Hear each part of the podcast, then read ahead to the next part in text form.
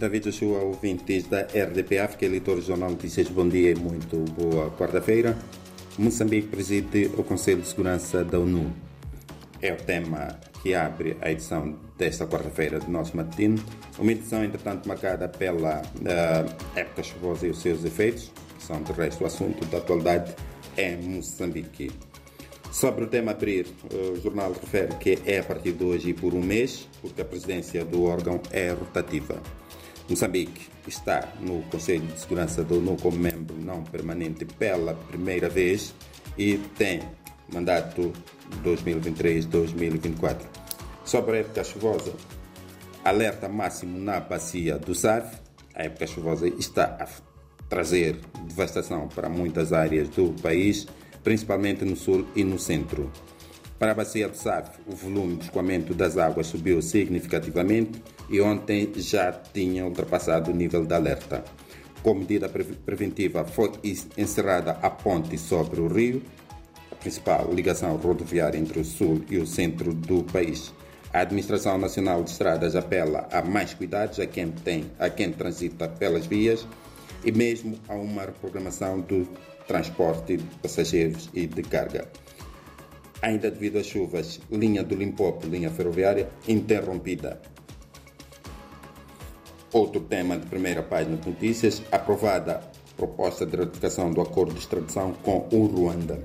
Nas breves, a Agência Nacional de Energia Atômica inaugura amanhã o laboratório de dosimetria. Maputo acolhe plataforma de diálogo sobre o ambiente. O P realiza fórum de pós-graduação e assaltantes voltam a terrorizar no Niassa. Nas chamadas testes de qualidade para bens importados é o tema principal do suplemento Economia e Negócios. Este suplemento sai às quartas-feiras. Vila de Mabote isolada, na página 6, a página nacional de assuntos da escala nacional. E estamos no Afrocan e Afrobasket, é a qualificação das seleções masculina e feminina para os campeonatos africanos de basquetebol. Nas interiores, começamos pela página região de Grande Maputo. Na Matalagar, hospital inundado pelas águas das chuvas e unidade móvel é alternativa ao atendimento de doentes. E chuva abre cratera na Avenida Karl Marx, uma das principais da capital moçambicana.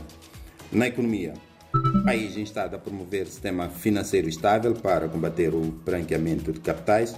Este é o tema da principal da página diária de economia. Uma edição que tem o suplemento uh, Economia e Negócios, que sai às quartas-feiras, como disse. Testes de qualidade para bens importados. Standard Bank investe na responsabilidade social. Carvão vegetal mais caro em Climane e Banco de Moçambique reporta a queda do investimento estrangeiro. São os temas principais do suplemento Economia e Negócios. Voltamos ao jornal principal, para a página nacional. Vila de Mabote isolada são os efeitos da época chuvosa na política. Moçambique propõe um modelo DDR para a Líbia e a Assembleia da República debate caso de tráfico de droga envolvendo supostamente um deputado. Para fechar esta resenha, vamos ao desporto. Moçambique apura-se para os campeonatos de África em masculinos e femininos no basquetebol. A fase de apuramento teve, eh, o torneio de apuramento teve lugar no Zimbábue. Machaquena e Costa do Sol encerram a segunda jornada da Liga Joga Bets, é uma liga, uma espécie de torneio de abertura para os campeonatos mais a sério, que aí vem na época, e Nacional de Xadrez a partir de hoje. David Joshua, ouvintes desta rádio, leitores do nosso Jornal Notícias. Foram os temas de destaque para a edição de hoje. Muito bom dia e até para a semana. Para mais notícias, www.jornalnoticias.co.mz ou a nossa edição impressa já nas bancas. Bom dia.